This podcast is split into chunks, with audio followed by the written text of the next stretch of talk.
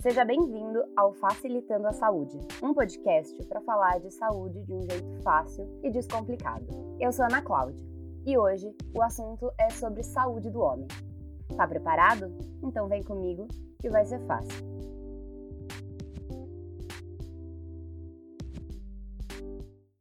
O Facilitando teve dois episódios sobre saúde da mulher por causa do mês de conscientização da saúde da mulher, o Outubro Rosa.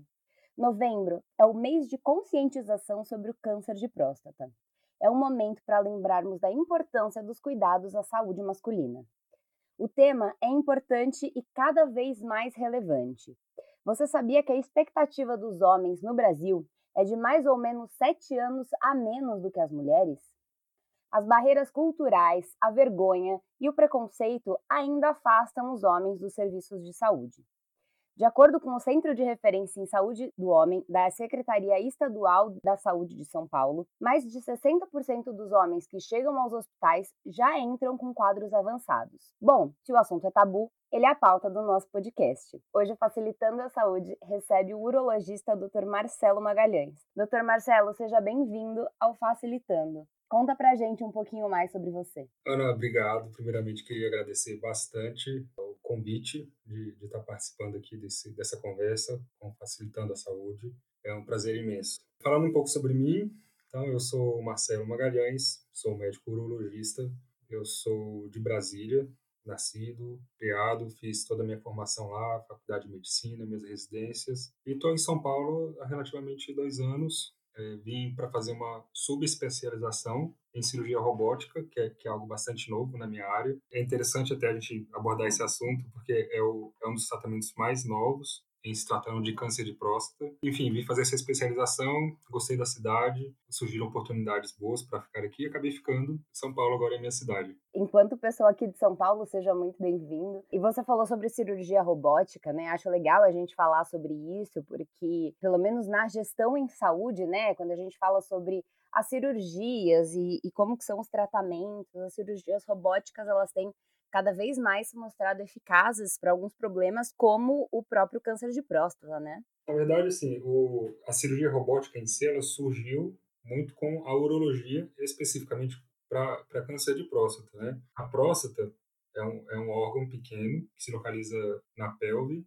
A pelve é o arcabouço ósseo, né? Que, que abriga vários órgãos, mas é uma, é uma área estreita, apertada, né? a cirurgia, antigamente, ainda hoje faz, mas feita a, aberta, né, que a gente fala, usando a mão, existiam limitações técnicas, algumas dificuldades, em que a cirurgia robótica veio, veio se desenvolvendo, né, e vence algumas barreiras, né, trazendo alguns resultados melhores. Então, assim, a cirurgia robótica ela começou com a urologia, hoje ela é, praticamente toda especialidade cirúrgica usa robótica, já se expandiu bastante, já se tornou um pouco mais acessível, ainda é caro, mas mais acessível do que 10 anos atrás, que foi quando ela surgiu, e está aí só para trazer bons resultados. Isso é muito legal, né? Acho que quanto mais a, a medicina e a tecnologia vem avançando melhor para as pessoas que vão usufruir desses tratamentos, né? E você falou, então, você já começou falando sobre a próstata.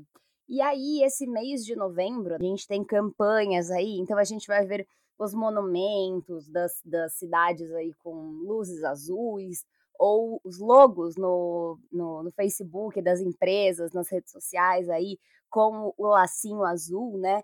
Que é aí o mês de conscientização para o câncer de próstata.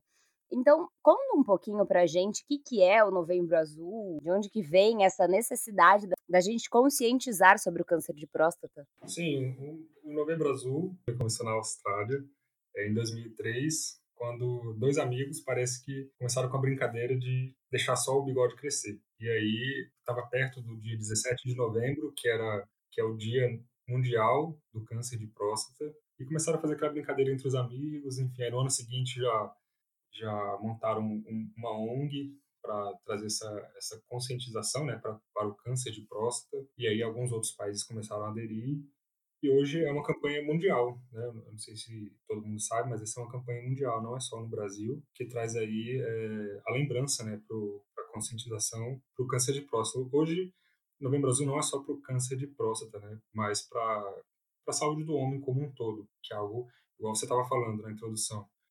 O homem ele tem uma expectativa de vida menor do que a mulher, aí por vários fatores, né? Fator cultural, preconceito, um, um pouco hábitos de vida. Então, Novembro Azul surgiu dessa, dessa necessidade né, de, de trazer à luz, trazer a lembrança, a importância né, do homem estar tá, tá se cuidando mais. Eu acho que agora, no mês passado, a gente fez dois episódios sobre saúde da mulher. E aí eu acho legal que essas campanhas, então, tanto o Outubro Rosa quanto o Novembro Azul aumentaram aí a abrangência, né? No começo falava só sobre próstata, só sobre o câncer, né? Mas agora não, agora a gente fala de saúde do homem. E aí eu falo que aqui a gente criou facilitando para quebrar tabus. Então vamos começar com eles. Doutor Marcelo, qual é a dificuldade assim, né? Por que que os homens, eles normalmente têm mais resistência para cuidar da saúde do que as mulheres? Porque essa é uma coisa que eu acredito que quem está escutando a gente já deve ter passado por isso na família, porque eu já ouvi muitos casos, então eu acredito que não seja só nas pessoas próximas a mim, de que tem um pai, um tio, um avô que não vai no médico, que não se cuida, e aí fica todo mundo no pé desse, desse homem para ele se cuidar, enfim. Por que, que os homens, eles não estão habituados a ir procurar o serviço de saúde? É, é, é muito cultural, eu acho, falando especificamente ao exame da próstata, tem aí uma questão do preconceito com o exame do toque, né, o toque retal. Acho que começa um pouco aí. Primeiro que o toque retal é um exame que é feito rápido, ali na consulta, super tranquilo, o paciente não fica numa posição desconfortável, às vezes ele, eles, eles têm aquela imagem de que eles vão ficar numa, numa posição estranha, esquisita, fica com medo, com alguns medos bobos, né? É, de que vai ter alguém olhando. É, como se isso atrapalhasse toda a virilidade do ser homem, né? Exatamente. E, é bobo isso. Parando para pensar assim, não, tem, não, faz muito sentido, né? O, homem tem essa questão de, de que ser tocado talvez perca ali a, a, masculinidade. É um pouco também do ambiente em que, que a gente vive, né? Existe muita brincadeira ao redor dessa questão. Ah, você vai no urologista, ah, cuidado com o dedo dele ou então, ah, você vai se apaixonar, tem essa, essas brincadeiras, brincadeiras todas que, assim, a gente sabe que é brincadeira, mas o homem é, costuma levar isso um pouco mais a sério. Não sei, isso a gente vê no consultório mesmo, né? Alguns pacientes chegam bem tranquilos, mas alguns ainda hoje, ah, doutor, não quero fazer, acho que não precisa. Ah, esse meu, esse meu outro exame deu normal, precisa mesmo. Enfim, é algo que, que ainda vemos muito. Mas que eu acho que é, é uma besteira, é um exame super tranquilo, não muda a masculinidade de ninguém e salva vidas, com certeza. Sim, com certeza. E eu acho que nem, nem só para isso, né? Então, assim, é, eu sou gerontóloga de formação, que falo sempre, né? E eu acho sempre legal lembrar isso para as pessoas, porque não é uma profissão tão comum. E eu lembro que ainda na faculdade tinha um dado que, assim, de que de, de X pessoas que chegavam aos 75 anos, é, uma parte muito pequena eram homens, assim. E aí, pesquisando aqui para fazer o episódio, eu vi aquele dado, né, de que 60% dos homens, quando chegam no serviço, eles já estão graves, né? E aí, quanto mais cedo a gente procurar o serviço, a gente apresentar uma queixa para um profissional de saúde, para o médico, enfim, melhor a gente tem chances de tratar, de se recuperar. E aí eu vejo essa, essa dificuldade, assim, dos homens, que eu acho que é muito cultural, e aí essa seria uma discussão muito longa, né? De como procurar um serviço de saúde não te faz menos homem, né? Com certeza, não, não, não muda a masculinidade de ninguém. E só, falando um pouco sobre isso, assim, tá parando para pensar aqui agora, eu acho que desde, desde jovens, né, nós somos homens educados a, a não procurar tanto o serviço de saúde, porque ah, o homem é o forte, o homem não chora. Além disso, né, nós temos hábitos né, mais de, de, de maior risco. Né? Nós bebemos mais, acho que fumamos mais, nos acidentamos mais. Né? Eu acho que o homem sofre muito mais com a violência, de uma forma geral, do que a mulher. Com certeza por isso e também pela falta de cuidado com a saúde, temos menos vovôs do que vovós, não é? E essa é uma coisa curiosa, porque se a gente olhar para os idosos de hoje, né, para os homens e para as mulheres idosas, é uma geração onde as mulheres elas ainda não estavam tanto no mercado de trabalho, não tinham se empoderado. Então, de fato, os homens eles estavam mais na rua, eles estavam mais expostos a acidentes, a violências, ao cigarro, à bebida, né? Talvez daqui a alguns anos essa estatística mude, porque as mulheres também estão fora de casa, enfim. Mas antigamente essa é a, é a realidade, né? Mas voltando aqui para o tema da próstata, porque eu acho que ele é importante, né? A saúde do homem como um todo, mas nesse mês a gente ainda fala muito sobre isso. Você falou pra gente o que, que é a próstata. O que, que é o câncer de próstata? Explicando melhor o que, que é a próstata. A próstata é uma glândula que só o homem tem. Ela fica dentro da pelve, embaixo da bexiga e na frente do reto, tanto que o toque retal, o, reto é o, é o caminho, tá? É, alguns, alguns pacientes até confundem é, urologista com proctologista. A gente faz toque retal porque é o caminho, mas a próstata ela faz parte do trato urinário, urinário e genital. É, ela tem ali o tamanho aproximado de um limão pequeno. Sua função é produzir parte do, do esperma. E o câncer de próstata, câncer de uma forma geral, é quando as, as células elas tomam começam a se multiplicar de forma desordenada, né? E é o que acontece na próstata. O câncer de próstata, ele é o segundo câncer mais comum no homem, perdendo apenas só para o câncer de pele não melanoma, e está ali entre o segundo e terceira posição do câncer que mais mata. Né? Então, essa que é a situação. E uma, coisa interessante é que eu ainda vejo muito, é, principalmente agora no, no, Novembro Azul, né, se fala muito em prevenir o câncer de próstata. Isso é, é algo errado de se dizer porque a gente não tem como prevenir o, o câncer de próstata. A gente consegue prevenir, por exemplo, hepatite, gripes mais severas, né, com a vacina, por exemplo, ou prevenimos uma infecção tomando um antibiótico antes, mas o câncer a gente não previne. A, gente, a, a intenção de toda essa toda essa política, né, toda essa propaganda era o intuito de diagnosticar cedo, é o diagnóstico precoce, porque quando o diagnóstico é feito cedo, a chance de cura ela é altíssima, mais de 90% de chance. E, infelizmente, ainda vemos muitos casos em que o diagnóstico ele já é um pouco mais avançado, é justamente esse dado que você trouxe. É, num ponto em que, às vezes, a gente não consegue fazer muita coisa, só alguma coisa, só medidas paliativas, enfim, de controle, mas de cura mesmo, às vezes a gente já perde o timing, né, aquela, aquela melhor hora para conseguir a cura definitiva mesmo. Então, a política toda não é para prevenir o câncer, mas sim o seu diagnóstico o mais cedo possível. Existe, de fato, um aumento da próstata ao longo dos anos com o envelhecimento? Isso é normal ou, ou isso já seria considerado um câncer? Então, a, a próstata, ela, eu costumo dizer em consulta que a próstata tem basicamente duas doenças. Tem, tem outras, mas as mais comuns. É a hiperplasia e o câncer. E as duas coisas podem acontecer ao mesmo tempo ou, ou é, de forma separada. O câncer é a doença maligna e a hiperplasia é a doença benigna. O câncer ele não ele não dá sintomas na fase inicial, por isso tem que ser feito todo esse esse trabalho de diagnóstico precoce por meio do exame do toque e do PSA. O PSA é um exame de sangue para que seja justamente diagnosticado na fase inicial, né? Quando o câncer ele chega ao ponto de dar sintoma, é muito provavelmente aquele câncer já está mais avançado. A gente não deve diagnosticar o câncer nessa fase. Falando da doença benigna, a doença benigna todo homem vai vai sofrer dela é, é, é natural, a próstata vai crescer com o tempo, principalmente a partir dos 40 anos. Agora, isso é, é, muito variável. Alguns homens a próstata cresce mais, outros crescem menos, outros crescem mais ainda jovens, outros crescem depois dos, dos 60, 70.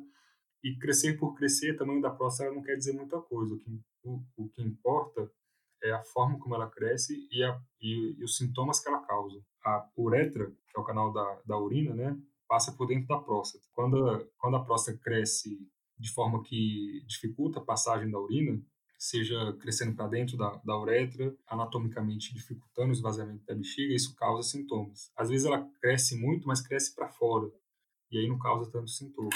Por isso que eu falo que tamanho não, não, não, quer dizer muita coisa em relação à próstata. E sintomas de próstata são, são os mais conhecidos mesmo, é jato urinário mais fraco, mais fino, tendo que fazer força para ir ao banheiro, é, acordando muitas vezes à noite, às vezes tendo urgência. Urgência é aquela vontade de sair correndo para o banheiro, às vezes é, pingar um, um, pouco de urina antes de chegar no banheiro. Em casos mais avançados, é, sangramento e até retenção urinária. Retenção urinária é a urina travar de vez, ter que, ter que passar uma sonda, enfim. São para casos mais, mais avançados de hiperplasia, né? não necessariamente de câncer. Então, são duas coisas separadas, mas que até podem existir ao mesmo tempo. Existem fatores de risco para o câncer de próstata? Então, tem um fator hereditário, alguma coisa assim, ou ele acontece assim? Não, não, tem, tem alguns fatores de risco já bem identificados. É, o principal deles é a idade. Existem estudos né, de autópsias, né, necrópsias, que, feitas por acaso, vamos imaginar assim, em, em homens aos 80 anos. Vamos separar assim, 60, 70 e 80 anos. Aos 60 anos, estima-se que aproximadamente é, 50% dos homens têm câncer na próstata. Né? Se fossem fazer. A pessoa morreu por outro motivo, mas ali, ela, às vezes, ela morreu, mas tinha câncer na próstata. Só que é, grande parte desses tumores, eles são tumores indolentes. Indolentes quer dizer que crescem devagar, é, não chegam a trazer problemas, nem, nem a ponto de alterar exame, a ponto de ser descoberto. Esses números sobem com a idade. Nos, nos 80 anos, esse número já está ali perto dos, dos 60%, 70%. Então, imagina assim, é muito comum, o câncer de próstata é muito comum. A questão é que ele precisa ser diagnosticado cedo, principalmente em homens mais jovens. Tá? A partir dos 40, 50 anos, em matéria de câncer de próstata, é considerado jovem um homem ter um câncer nessa idade. Então, é, esse é o principal público que, que se beneficia né, do tratamento do câncer na próstata. Isso é com relação à idade, né? mas existem outros fatores também. É, pessoas negras têm maior risco de, de, de, ter câncer na próstata, não só de ter, mas também de ter uma forma um pouco mais agressiva. História familiar também, essa questão, tem essa questão genética. Hoje em dia se faz muito teste genético para detectar de forma precoce não só o câncer de próstata, mas câncer de mama também, por exemplo. Existem algumas mutações genéticas que predispõem né, ao desenvolvimento de, de câncer. Esse fator é tão importante que ele muda um pouco né, a nossa, nossa indicação de, de rastreamento. A indicação de rastreamento ela acontece a partir dos 50 anos para todos os homens, fazer o exame de toque e de PSA. Mas para quem tem história na família, por exemplo, pai, tio, irmão, aí essa idade ela diminui. Em vez de 50 anos, faz a partir dos 45 anos. E também alguns outros fatores menos, menos importantes, eu diria. Um pouco é a dieta, é, dieta rica em calorias, rica em, em gorduras, pobre em vegetais, álcool, é, alguns outros fatores assim, mas, mas isso eu costumo dizer que são medidas de saúde geral, né? É, sempre, é, é recomendado, por exemplo, você praticar exercício, é, se alimentar bem, é, dormir bem, para prevenir várias doenças, alguns tipos de cânceres, doenças cardiovasculares, entre outros. Então, esses, alguns desses fatores também estão ali para o câncer de próstata. Sim, sim. E eu acho, até você estava falando dos fatores de risco, eu já falei isso em outros episódios, mas eu repito, né? É, o quanto que os hábitos de vida eles estão de fato ligados com as nossas condições de saúde no futuro, né? Então, quanto que tudo que eu estou fazendo hoje pela minha saúde vai refletir no, no, meu amanhã de saúde, né? E você comentou no começo que você veio aqui para São Paulo para fazer a especialização em cirurgia robótica e a cirurgia robótica ela é um dos tratamentos do câncer de próstata. Então, Fala um pouquinho para a gente sobre quais são os tratamentos possíveis para o câncer e para a hiperplasia também. Certo. Vou falar primeiro sobre hiperplasia. Hiperplasia, tratamento inicial, ele depende do sintoma. A pessoa, o homem pode até ter hiperplasia, mas desde que não seja sintomática, ele pode ter um próstata grande, mas ele não, não tem sintoma. Nesse caso, não precisa tratar. A gente só mantém ali o acompanhamento. Mas se o paciente tem sintomas, são esses sintomas urinários, Aí sim a gente trata. O tratamento inicial é com medicamentos. Né? Tem, tem, tem, uma medicação que relaxa a próstata, que facilita o esvaziamento da bexiga. Tem outro que faz a próstata realmente diminuir de tamanho. Tem a associação desses dois tipos de remédios. Quando os remédios não estão funcionando, aí sim indicamos cirurgia. Mas essa cirurgia é uma cirurgia diferente porque é feita para o câncer de próstata. Tem cirurgias mais simples, que são é, ressecção transuretral de próstata, RTU de próstata, ou popularmente conhecido como raspagem. Nessa cirurgia, a gente só raspa ali o interior da próstata. Imagina que a próstata é uma mexerica, a gente, uma tangerina, né? A gente tira os gomos e deixa a casca. E aí, sem os gomos, ali o canal ele fica mais aberto. Esse é o princípio da cirurgia para hiperplasia. Quando a próstata é muito, muito grande, ali 5, 6 vezes é, o tamanho dela, aí essa cirurgia já não pode mais ser feita via endoscópica. Né? Via endoscópica é toda pelo canal, sem corte. Quando ela é muito grande, aí já é feita uma cirurgia mais tradicional, cirurgia aberta. É possível também fazer por robótica, mas isso é com relação à hiperplasia, é diferente. Como eu falei, são duas doenças diferentes. Para o câncer de próstata, o câncer ele depende de como e quando ele é, é diagnosticado, depende do paciente, se é um paciente mais jovem, se é um paciente mais idoso, se ele vai suportar uma cirurgia ou não, é, se o câncer está numa fase mais inicial ou mais avançada. O tratamento ele pode ser por cirurgia, pode ser por radioterapia, pode ser por que a gente chama de tratamento hormonal ou hormonoterapia, e também quimioterapia. E às vezes associação disso tudo. Então varia muito. Primeiro falando sobre a cirurgia. Cirurgia para o câncer de próstata a gente chama de prostatectomia radical. Radical porque a gente tira a próstata inteira, não, não deixa a casca, né? Por exemplo, como eu falei.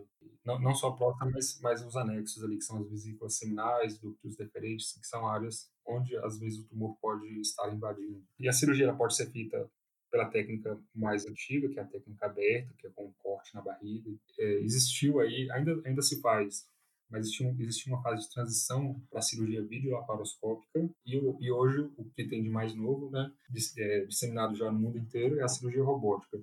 A diferença da videolaparoscopia para a robótica é que na videolaparoscopia o cirurgião está ali em cima do, do paciente, controlando as pinças, ele mesmo, as pinças que estão lá dentro fazendo a cirurgia, né? Mas é uma cirurgia já considerada minimamente invasiva, são com pequenos cortes, pequenos furinhos, né, que a gente faz na barriga, usa uma câmera para ver o que está acontecendo lá dentro. E, e, a cirurgia se faz assim. Agora a robótica é diferente. Na robótica, ela é uma laparoscopia, ou seja, é feito com uma câmera e, e existem pinças controlando ali o que é feito na cirurgia, só que, na verdade, essa câmera e essas pinças são um robô.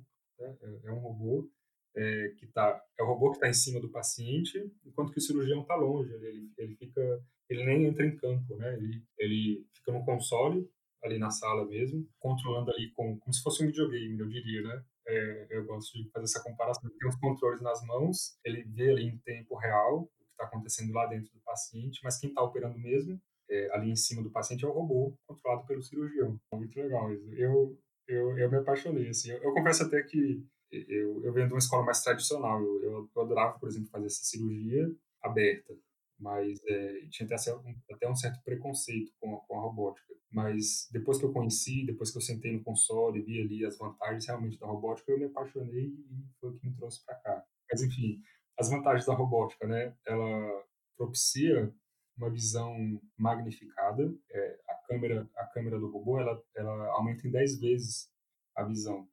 Isso é bastante vantajoso, porque, como eu falei, a pelve é uma, é uma área bem estreita, é difícil de, de trabalhar, tem alguns detalhes ali que, que são difíceis de você ver a olho nu. Por exemplo, a próstata ela passa ali perto dos nervos que são responsáveis pela ereção. E isso é, um, é uma das grandes questões aí por trás do câncer de próstata, que é o risco de impotência, né? Então, o, o robô ele traz uma certa vantagem porque ele mostra com mais detalhes onde é que estão localizados esses, esses nervos. Então, durante a cirurgia, você consegue preservar eles de, um, de uma maneira melhor, eu diria. Então, as chances do paciente preservar a potência também são um pouco melhores. Então, o robô tem essa vantagem de uma melhor visualização. Outra vantagem é que o robô ele tem uns bracinhos bem pequenos, cabem bem ali naquele espaço estreito, e além de ser pequeno, ele consegue se movimentar em várias angulações que a nossa mão humana não consegue. Ele consegue fazer girar em, em 360 graus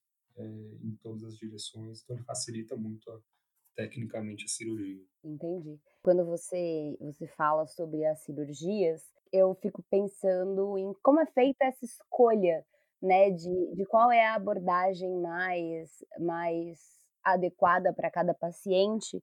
E aí é, eu entro num, num tema que são as possíveis sequelas, não sei se a gente pode usar esse nome, né? Mas o que, que acontece depois da cirurgia? Porque eu já li que algumas cirurgias de próstata elas podem causar ou a incontinência urinária ou disfunção erétil. Então, Conta pra gente um pouquinho sobre os desfechos aí da cirurgia. É, então, pr primeiro falando sobre como é que a gente decide né, o, o, tratamento.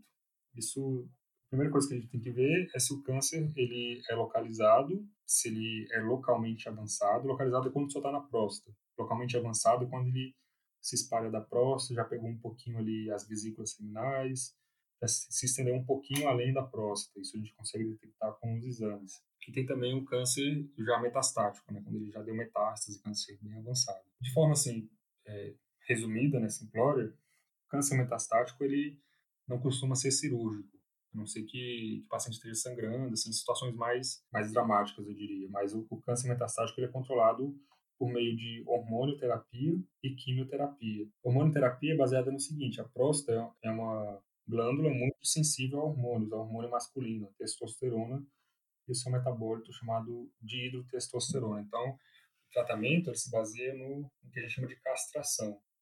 É, a gente bloqueia a produção da testosterona e a próstata dá uma murchada, o câncer também. Então, ele segura bastante, às vezes segura anos, o paciente sem que aquela doença progrida.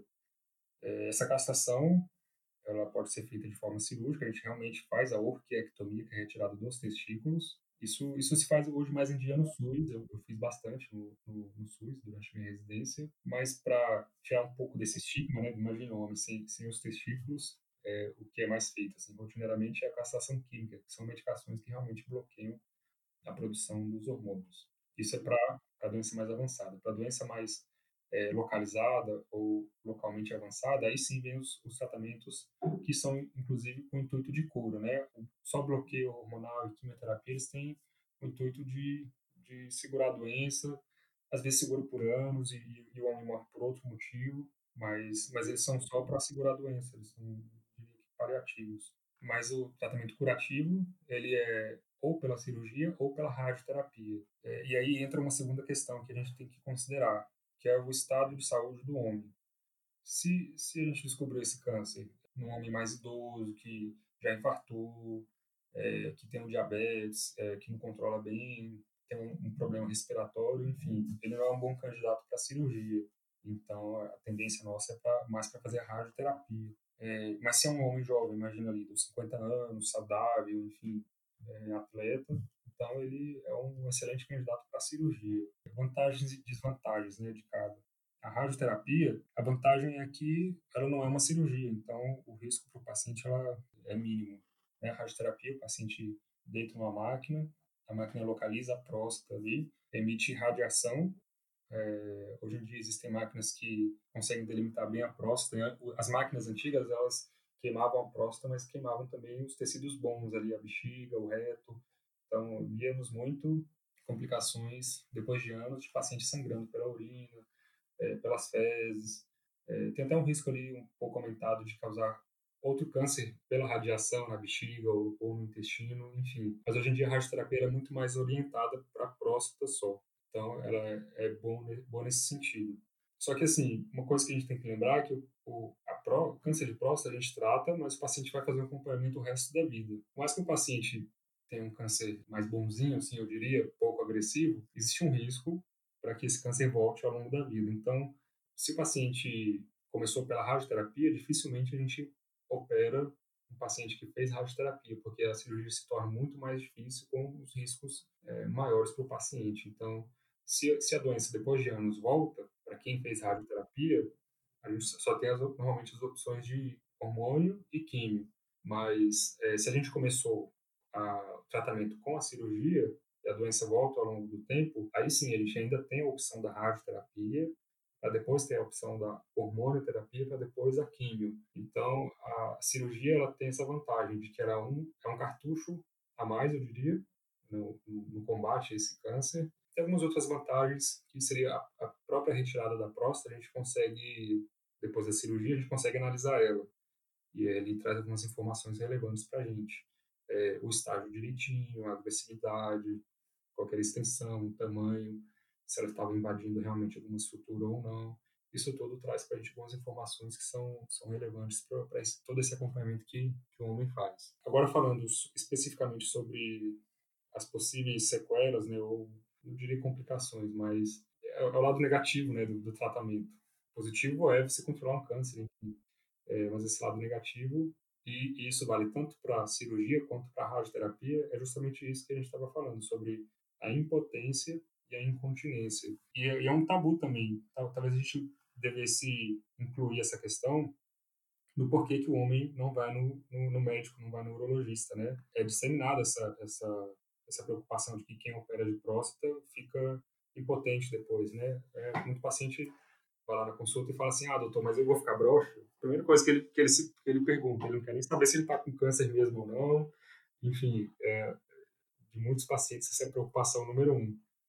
Então, assim, a cirurgia, ela tem uma taxa aí, vai depender um pouco, vai depender um pouco da idade, se o paciente é potente antes da cirurgia ou não, se já tem algum grau de impotência, vai depender é, um pouco desses hábitos de vida né, que a gente conversou, mas a taxa de impotência depois da cirurgia ela gira em torno de, de 30%, eu diria, 30% a 40%. Grande parte desses pacientes recupera a potência ao estado que era antes da cirurgia, no decorrer de um a dois anos, mas em torno aí de 30% realmente fica com, com um certo grau de impotência que vai precisar de um tratamento depois, seja com remédio, seja com injeção, seja, aí, aí já entra outro assunto, que é o tratamento da impotência, mas, mas é, uma, é uma possibilidade sim, e a taxa é mais ou menos essa. Uma coisa que é, que é interessante dizer é que isso é para o câncer de próstata. Quando a gente trata, faz cirurgia para hiperplasia, a gente não afeta ali a potência do homem, porque a gente não tira a próstata toda, a gente não passa perto desses nervos que eu te falei.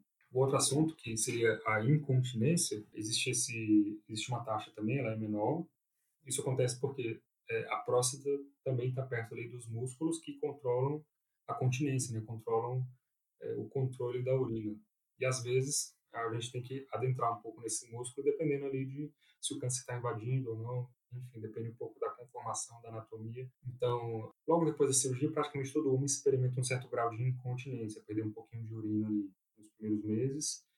É, só que uma incontinência um pouco mais definitiva, ela gira em, em torno de 5 a 10% é, depois de um a dois anos depois da cirurgia. E essa incontinência, ela normalmente é quando ele tosse, quando espirra, quando faz força, vaza um pouquinho, entendeu? Vaza um pouquinho um jatinho de urina. Mas tem casos em que realmente são um pouco mais severos, que precisa ficar usando algum protetor, alguns pacientes usando fralda, aí também depende da idade do paciente, depende do, do estado prévio dele. E pensando aqui em quantas coisas, né? Porque eu acredito, eu não sou homem, então eu não estou aqui no meu lugar de fala, né? Que que muito do medo dos homens é a questão da disfunção erétil, né? Entre diversas razões, também pela razão cultural, enfim, né? Da virilidade masculina, enfim. E é bom quebrar isso de que, assim, não necessariamente você fazendo a cirurgia vai não vai mais conseguir ter uma ereção, né? A gente, vocês, no caso, conseguem manejar isso se isso for um problema depois da cirurgia, né?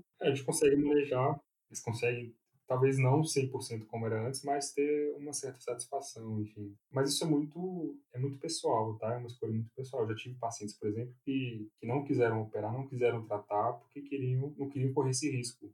Eles fazem um acompanhamento, é, só fazem acompanhamento, enfim, mesmo sabendo de todos os riscos, a gente senta, explica, ah, se você não tratar tem um risco desse, desse câncer avançar, e às vezes pode chegar num ponto que a gente não pode fazer mais muita coisa, você pode morrer por causa desse câncer, mas aí o paciente fala, ah, não, estou tranquilo, para mim o mais importante é, é, é, ser ativo sexualmente, enfim, isso tem uma que realmente se define por isso, né, pela potência, pela, enfim, a gente respeita, né, mas, mas isso é muito, é, é tudo muito pessoal, eu diria. Com certeza. É, eu queria entrar num outro assunto que, que eu acho que ainda é um tabu, e aí a primeira vez que eu vi esse dado eu fiquei assustada, que no Brasil, todos os anos, pelo menos 1.600 brasileiros têm o pênis amputado por causa do câncer de pênis, e uma das principais causas é a questão da má higiene. E aí, procurando isso, eu achei um Instagram muito maravilhoso que é o Lávio de Tucujo, que é uma, é uma ação do Instituto Lado a Lado do Novembro Azul, que tem várias ilustrações aqui falando para os homens manterem a higiene do pênis, né? É, o câncer de pênis ele é de fato uma coisa tão marcante assim para precisar de uma campanha né, do, do, Ministério da Saúde da, da, das iniciativas para conscientizar sobre a higiene. É, é engraçado. É, primeiro, parabenizar o lado a lado. Na verdade, foram eles que trouxeram o Novembro Azul para o país, é, trazendo mais essa campanha aí do Lábio de Tucujo. É, mas mas é, é, isso mesmo. O, o câncer de, de pênis ele está muito relacionado a duas questões. Primeiro, é a má higiene, realmente. Mas isso, assim, é...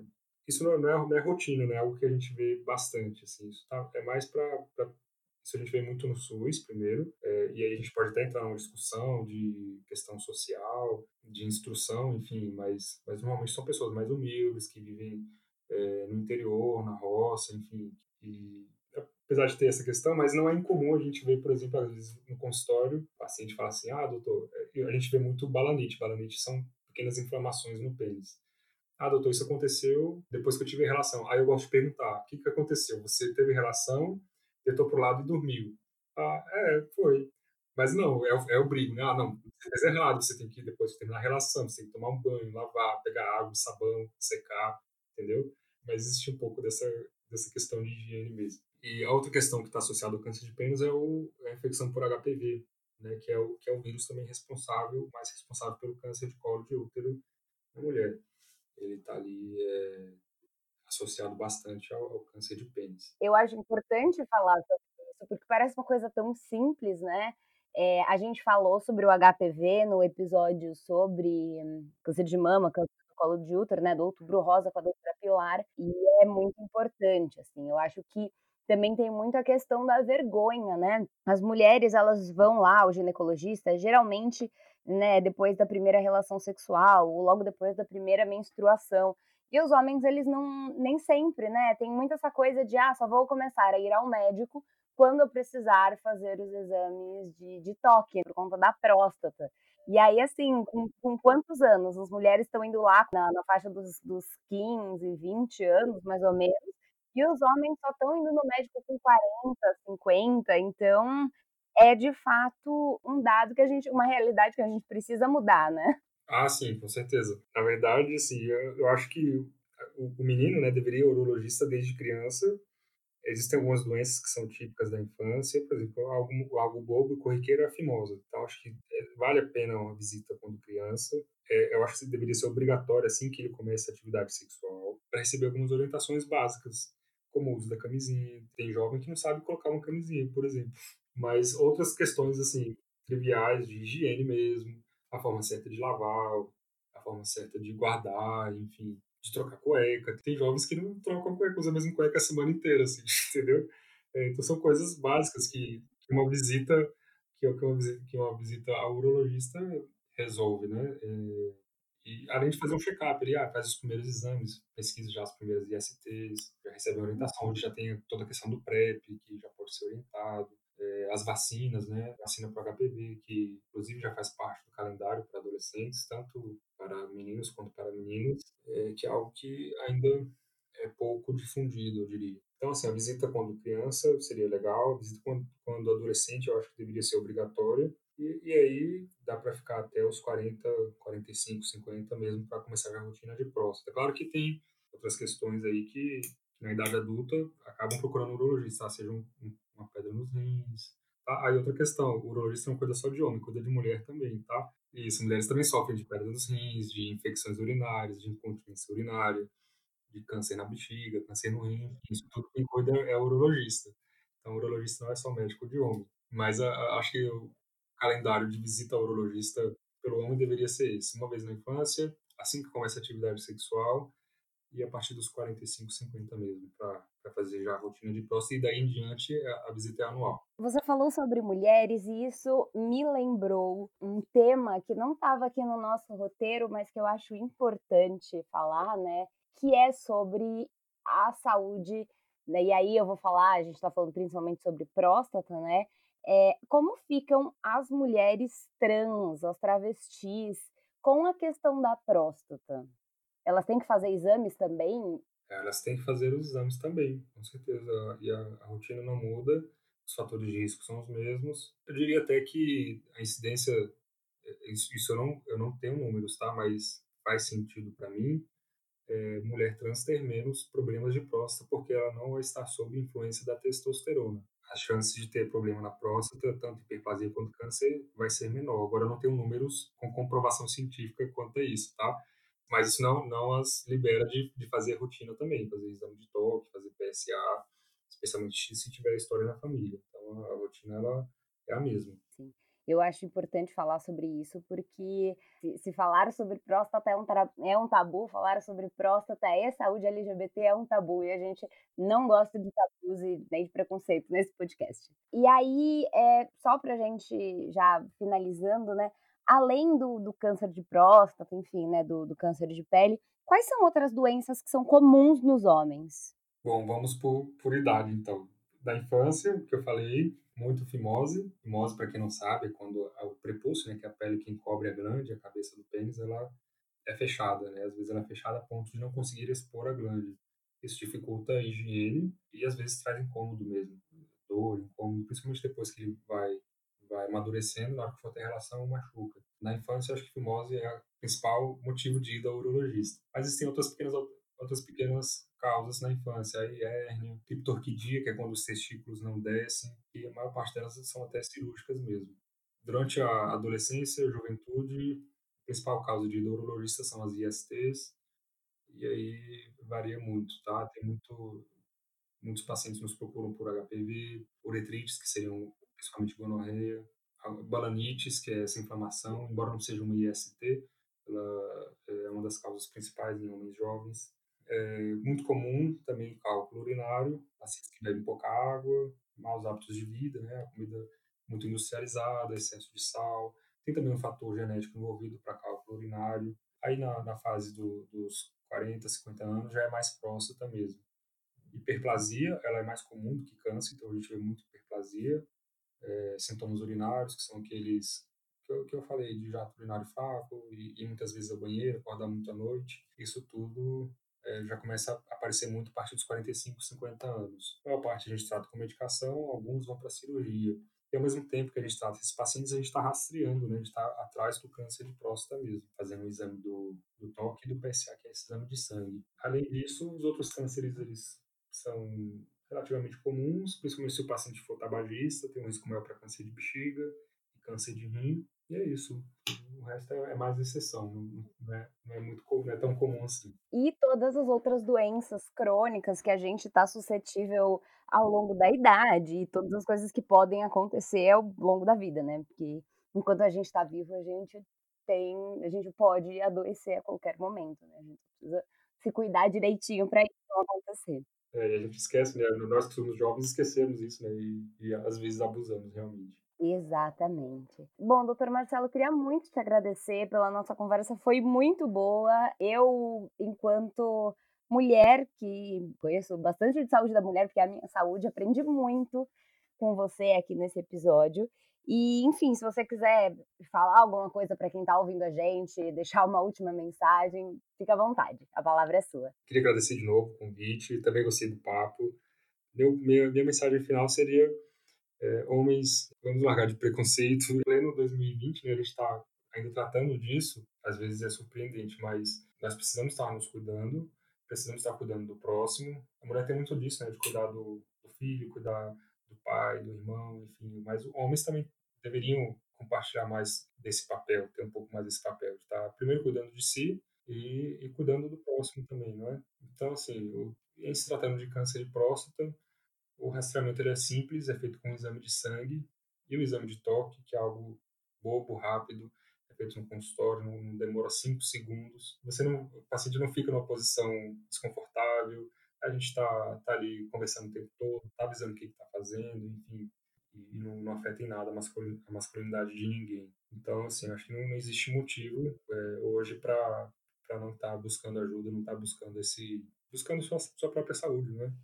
E como eu falei, o câncer de próstata a gente não previne, então mais um motivo para estar tá indo ao urologista, porque a chance está no diagnóstico precoce. Então, o diagnóstico precoce ele possibilita uma chance de cura altíssima, acima de, de, de 90% de chance. Então, essa é, é, a chance mesmo, às vezes. Então, não, tem por que não procurar é, se cuidar. Maravilhoso. E, e o cuidado é, é, sempre muito mais importante, a saúde é muito mais importante do que qualquer preconceito ou questão cultural. Com certeza.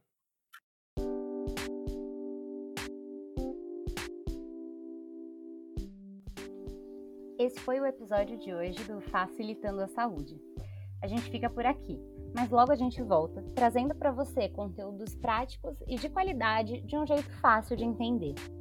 Você pode falar com a gente pelo Instagram no arroba Facilitando a Saúde ou por outras redes sociais no endereço que está aqui na descrição do episódio. Às sextas-feiras tem episódio novo para descomplicar e facilitar a sua relação com a saúde e também com a doença no momento que ela aparecer. Tá preparado? Então vem comigo que vai ser fácil.